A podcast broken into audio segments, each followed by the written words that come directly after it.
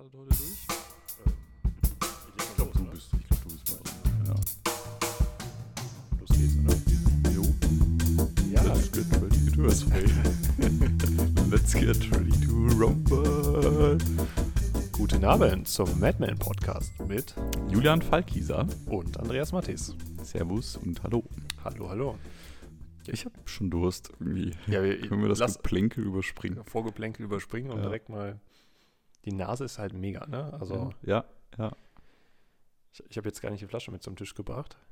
Nee, können wir nicht, können wir nicht die Nose, die, äh, wa- was steht drauf? Nose, Taste und ähm, Tail? Abgang? Ta- Tail? Abgang? Ähm, Nose, keine Ahnung. Nicht ablesen, wie, was wir zu Wir sagen. müssen selber, wir selber hätten. schmecken. Ja. Ja, wir trinken dann Octomore 082. Oh, das Update. Das Update von 081. Genau, den, den 1er hatten wir schon. Ich, ich darf einfach mal, ne? Du, du, du trinkst Ja. und ich, ich erzähle ein bisschen was, ne? Mhm. Ja, ist ja schon so ein kleiner Favorit, nachdem wir den mal bei einem Tasting in München Mm. probiert hatten. Mhm. Also zumindest ist das für mich so der Inbegriff von richtig gutem, torfigen Whisky. Mhm. Du meinst das Tasting, wo es von der Decke getropft hat? Wo es von der Decke getropft hat, ja. Von den Ausdünstungen der, So. der Teilnehmer. So, so, eine, so, eine, so eine Wand. Das war aber auch krass, diese Druckbetankung an übertrieben teurem Whisky innerhalb von sehr kurzer Zeit. Mhm. Der ist gut. Aber der ist hängen geblieben, ne? Und den muss man auf der Zunge zergehen lassen. Also nicht nur beim ersten Taste, sondern wirklich, glaube ich, auch kontinuierlich. Er hat ja auch Fassstärke. Also auch eine krasse Fassstärke, ne? 59. Nicht so über 50, sondern wirklich knapp unter 60. Und ähm, ich finde, dann, dann vergeht so ein bisschen der Alkohol. Aber das Krasse finde ich gleichzeitig ist, obwohl der Fassstärke hat, hat er halt wenig Schärfe verhältnismäßig.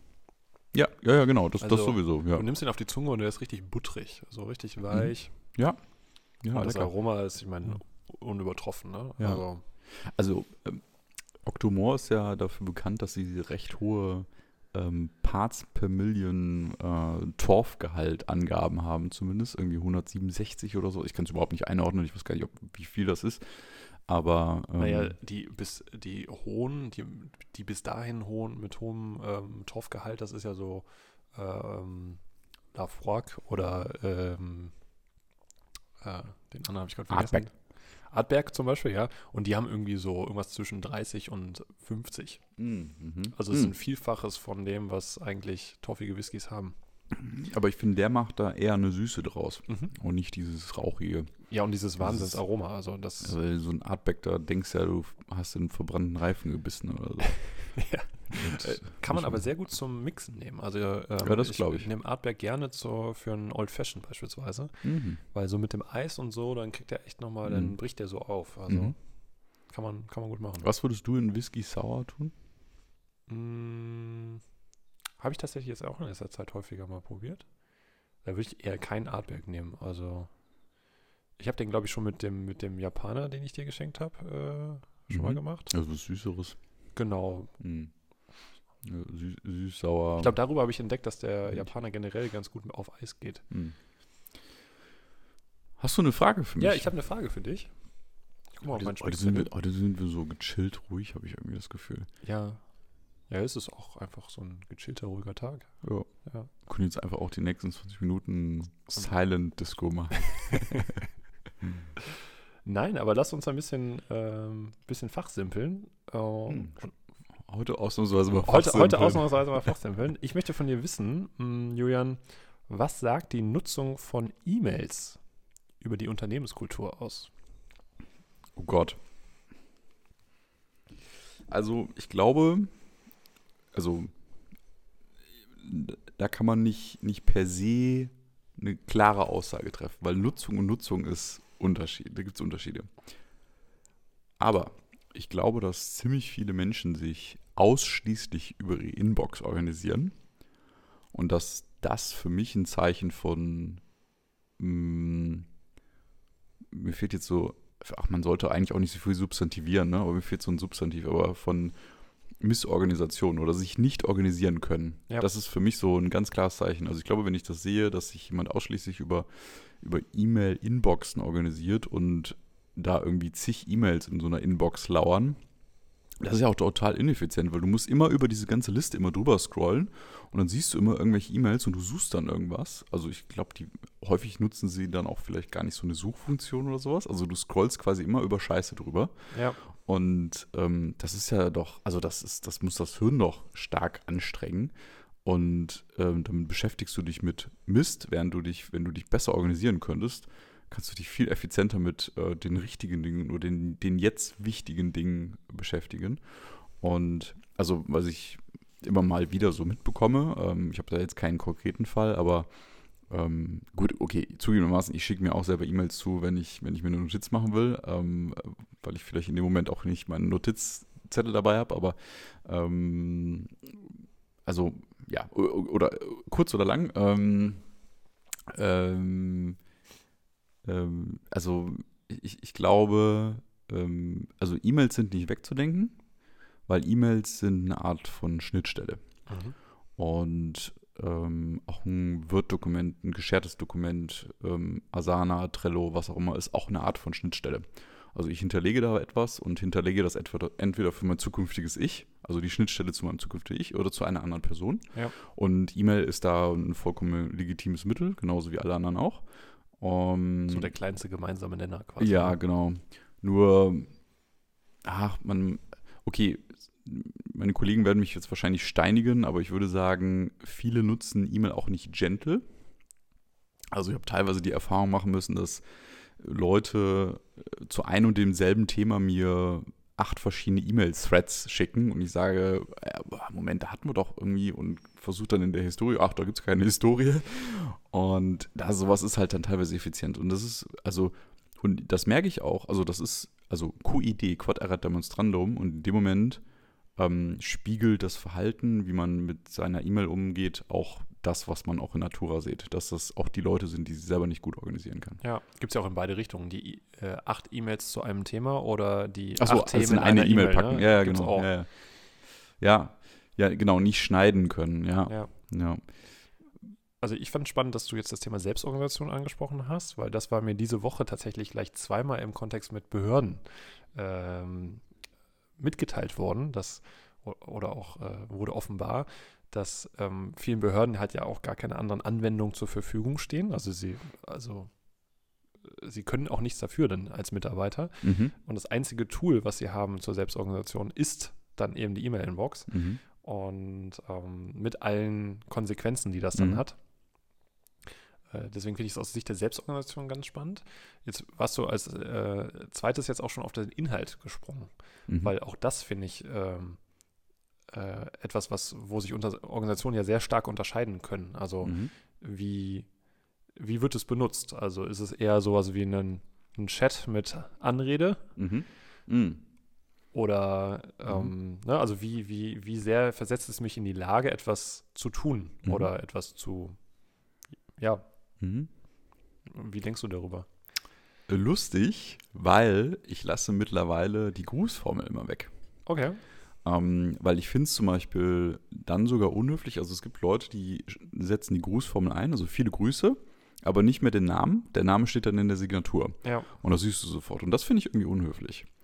Deswegen lasse ich die Grußformel einfach komplett weg. Das spart A auch dann nachher die Übersicht. Also es Ja. ist dann nachher wieder übersichtlicher. Und eigentlich könntest du dann auch schon dahin gehen und dann auch den, die, die, ähm, den, die Anrede dann auch eigentlich weglassen, weil die ist genauso überflüssig. Und dann bist du nachher viel effizienter. Und dann bist du nachher schon bei einem Chat. Und ich glaube, wenn man sich dessen bewusst macht, was E-Mail vielleicht dann auch sein kann, und das finde ich auch vollkommen legitim, dass es vielleicht auch ein Chat ist, weil es ist ein, es ist im Prinzip ein indirekter Chat, weil jetzt so, so, ein, so ein Teams, ein Slack oder was auch immer, das kann mich auch stressen, weil es ist, ähm, es ist ja auch nicht unbedingt immer themengebunden, es ist personengebunden. Ja. Also jetzt klar, ne, taggen und so weiter und so fort, auch das kann mich themengebunden organisieren, so ein Chat, aber es ist meistens personenbezogen, also ich chatte dich an und nicht, ich chatte hier zu einem bestimmten Thema. Und ich glaube, ähm, ah, ganz ehrlich, in Team, Slack mit, mit Text arbeiten, also da kriegst du viele Leute nicht dazu. Das, Nee. ist, das geht einfach nicht in die Köpfe rein. Aber E-Mail ist, ist ein gelebtes Verhalten. Dieses Tool kennt man. Das ist, da ist, ist man groß geworden. Und ich finde eigentlich die, dieses Mittel, dass man zu einem Thema chattet, finde ich richtig cool. Aber wieso nutzen wir das, wieso nutzen wir E-Mails immer noch in Briefform? Ja? Ja. Wieso sind wir nicht einfach konsequent und sagen so, ah, auf jeden Fall die Signaturen irgendwann weglassen? Also in der ersten E-Mail, jo, kannst du die Signatur reinhauen, finde ich eh immer praktisch, dann kann man irgendwas irgendwie nochmal googeln, was, äh, suchen, was, ähm, was die Telefonnummer war, aber danach alles weglassen, was irgendwie noch zu einem Brief gehört. Also es als Chat benutzen. Es ist im Prinzip ein Chat und dann ist es cool, dann ist es super. Und es stresst mich dann auch nicht, weil dann habe ich nicht irgendwelche Nachrichten von irgendwelchen Personen. Ähm, hier von Andreas, einmal eine Nachricht im Chat, ähm, wie sieht es morgen aus und einmal eine Nachricht, wie sieht es übermorgen aus. Das sind für mich zwei, komplett zwei unterschiedliche Themen. Übermorgen beschäftige ich mich morgen erst mit, mit morgen beschäftige ich mich heute vielleicht schon mit. Und das ist aber beides im gleichen Chat. Ja. Deswegen ist Slack oder Teams in dem Moment eigentlich gar nicht so cool. Deswegen ist Mail in dem Moment viel mächtiger, weil du halt themenbasiert arbeiten kannst. Und du kannst es dir aussuchen, wann du, wann du die Nachricht bekommst. So, und also, wenn man richtig damit umgeht. Finde ich total spannenden Aspekt, weil wenn man so Organisationen betrachtet, dann würde man häufig ja annehmen, dass eine fortschrittliche Organisation eben sowas wie einen Chat einsetzt und eine eher nicht so fortschrittliche Organisation das nicht zur Verfügung stellt und Mhm. eben oder vielleicht sogar zur Verfügung stellt, aber trotzdem ausschließlich mit, mit, dem, mit dem Werkzeug E-Mail arbeitet. Trink erstmal was. Jürgen verzieht ja gerade das Gesicht nach einem Schl Schlückchen Octomol. Es hat, war die Fassstärke dann doch. ich habe äh, nicht auf der Zunge es vergehen lassen. ja, das ist, gefähr das ist gefährlich. Mm, Und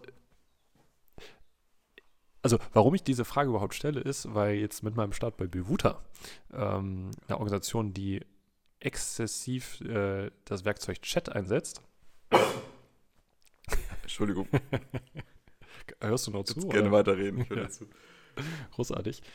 Ähm, Ich sterbe nur gerade. Hau Hau- Hauptsache, du kannst noch inhaltlich was beitragen. Lass Ne? dich nicht davon ablenken. Ja, ja. Äh, Ich muss mal überlegen, ob ich hier die Wiederbelebungsmaßnahmen im, Das wirst Vielleicht- du dann mitbekommen. Ja, Sch schauen wir mal. Ich, halte halt auf dem Laufenden. Ja, äh, also mit dem Start bei Bruder bin ich, ähm, habe ich mich intensiver da, gedanklich damit auseinandergesetzt, so was ist, äh, wa- was ist eigentlich ähm, so das richtige Werkzeug für, die, für, für das richtige Vorhaben. Und ähm, ich bin jetzt in einer Organisation beispielsweise, wo wir intern quasi gar keine E-Mails schreiben, was ich super finde, weil äh, diese immer vollen E-Mail-Posteingänge äh, sind für mich auch irgendwie ein Stressfaktor und auch gerade wenn man dann irgendwie verschiedene Threads wieder zusammenführen muss und dann wieder äh, Leute weiterleiten muss und Mhm. ähm, ne, es dann doch irgendwie zu so einem äh, Aufgabenmanagement-Tool verkommt. Aber gleichzeitig das, was du auch gerade angesprochen hast, das habe ich auch beobachtet, dass Chat halt auch ineffizient genutzt werden kann, indem man eben verschiedenste Informationen äh, teilt und alles hat quasi die gleiche Ebene und ist Mhm. halt auch nicht, ähm, ja, ist dann schwer operationalisierbar, Mhm. weil äh, es verlagert also, äh, die Arbeit zu demjenigen, der, der damit weiterarbeiten soll. Ja. Also ne, derjenige, der es schreibt, der hat es sofort aus dem Kopf. Ähm, aber er hat sich eben nicht die Mühe gemacht, es vorher einzusortieren in, in das ri- richtige Projekt beispielsweise, in die Aufgabe, die es vielleicht schon dazu gibt. Ähm, und äh, das, was wir gerade als Organisation eben ausprobieren, ist zu schauen, ähm, Chat durchaus weiter zu nutzen, Mhm. aber eher auch ähm, Diskussionen, wenn sie themenbasiert sind, Mhm. eben dann in einem Aufgabenmanagement Mhm. äh, zu pflegen. Und das klingt viel einfacher, als es dann tatsächlich ist. Also weil dann immer die Frage ist, so ja, eigentlich willst du halt schnell mal dazu chatten, Mhm. aber es ist mittel- und langfristig viel, viel wertvoller, eben das an, der- an der Ort und Stelle zu haben. Mhm. Weil bis du da die Chatnachricht dann mal rausgesucht hast, Mhm. ist es, äh, Ach, das. also da kann die Suche noch so toll sein, äh, findest du halt nicht. Dann denkst Ja. du, ah, da hatten wir doch irgendwann mal dazu gesprochen. Ja. Also äh, unterschreibe ich zu 100 Prozent. Ne? Also, dass ich Fan von Tools, Au- Aufgabentools bin, wie Asana oder so ein Spielzeug wie Trello. Ähm, ja. Äh, oder auch Jira. Hm, Ich, ich würde da nochmal einen anderen Aspekt reinbringen, weil ich auch so ein bisschen Fan davon von, ähm, ähm, jetzt fällt mir da gerade der Begriff nicht ein, ähm, von der Möglichkeit bin, dass ähm, dass alle sowas auch nutzen können. Mhm. Also, weil es ist ja ganz schön gut, wenn so eine kleine Elite äh, ein Tool ganz toll findet und dann ähm, hochnäsig und arrogant auf ähm, die blöden Alten äh, herunterblickt, vermeintlich herunterblickt und sagt so, äh, wenn die halt nichts anderes als E-Mail nutzen können, selber schuld. Ähm, das finde ich ein bisschen verquer, weil gerade wenn man fähig ist, ein, ein gutes Tool zu nutzen, dann sollte man ja genau die kognitiven Fähigkeiten haben, auch kreativ zu sein, um zu überlegen, wie kann ich denn ähm, vielleicht vorhandene Tools oder vorhandene Möglichkeiten nutzen, um auch mit anderen Leuten zu sprechen. Ja. Also gar nicht zu sagen, so, ey, kommt mal klar im 21. Jahrhundert. Also ich bin, ich bin ja selber so, ja. Ja. Aber ich bin Fan von, von jetzt kommt ein Buzzword, von Nachhaltigkeit. Also ähm, es, ist, es ist teuer, Autos zu bauen. Es ist teuer, Straßen zu bauen. Diese Straßen und diese Autos wurden aber schon gebaut. Und es ist definitiv nicht nachhaltig, etwas Vorhandenes, wo, wovon viel, wo, schon, wo viele Ressourcen schon für verwendet wurden, ähm, einzustampfen für etwas Neues. Ja. Auch wenn es vielleicht besser ist oder effizienter ist. Aber es ist, es ist, es ist halt schon passiert, es ist investiert worden. Und ähm, das Äquivalent, also das ist für mich die Metapher, und das Äquivalent ist für mich E-Mail. Weil E-Mail ist vorhanden und ähm, E-Mail können alle nutzen. Also selbst mein, mein Vater, der ist weit über 80, nutzt E-Mail und der nutzt das solide. Und ich glaube, das ist, ähm, da kannst du über noch so tolle Technologien nachdenken. Das ist die Schnittstelle des 21. Jahrhunderts, ist E-Mail. Und da geht es dann gar nicht unbedingt darum, also wie gesagt, Tools und so weiter und so fort, aber da geht es dann gar nicht darum, E-Mail abzulösen, sondern sich darüber nach, da- dazu Gedanken zu machen, wie kann ich denn E-Mail so effizient nutzen, ähm, wie ich vielleicht auch ein Tool nutze. So, und das heißt jetzt nicht, dass ich irgendwelche Aufgaben in eine E-Mail schreibe, bitte nicht, aber ähm, zum Beispiel eine E-Mail nicht als Brief zu nutzen. Ähm, zum Beispiel sich über Formatierungen Gedanken zu machen, sodass jemand auch schnell so eine E-Mail überblicken kann. Ja. Das müsste ja, da, da, muss, da muss man gar nicht grafisch arbeiten, da kann man auch mal mit, mit Fett und mit Listen arbeiten äh, oder mit einer Markierung oder sowas. Also die wenigen Möglichkeiten, die man hat, die kann man ja wunderbar nutzen. Und also quasi die Straße, die ich habe, wieso sollte ich da jetzt eine Bahn bauen? Ich kann, ich kann sie vielleicht auch anders nutzen. Ich kann auch mit dem Fahrrad über die Straße fahren. Ja. Und genauso kann ich auch diese vorhandenen Wege der E-Mail auch nutzen, um damit effizienter zu kommunizieren. Und ähm, also e- ehrlich gesagt, also Chat ist für mich totaler Nonsens. Also Chat ist für mich rein so hier mal einen Witz lassen und da mal ein GIF lassen. Ähm, fachlicher Austausch ist für mich überwiegend über ein Tool, aber dann auch eben in dieser kleinen Gruppe, die das Tool auch nutzt Ja. und dann, dann auch so nutzt, dass man auch gut damit arbeiten kann, weil je größer die Gruppe wird, desto ineffizienter wird es auch in einem Tool wieder.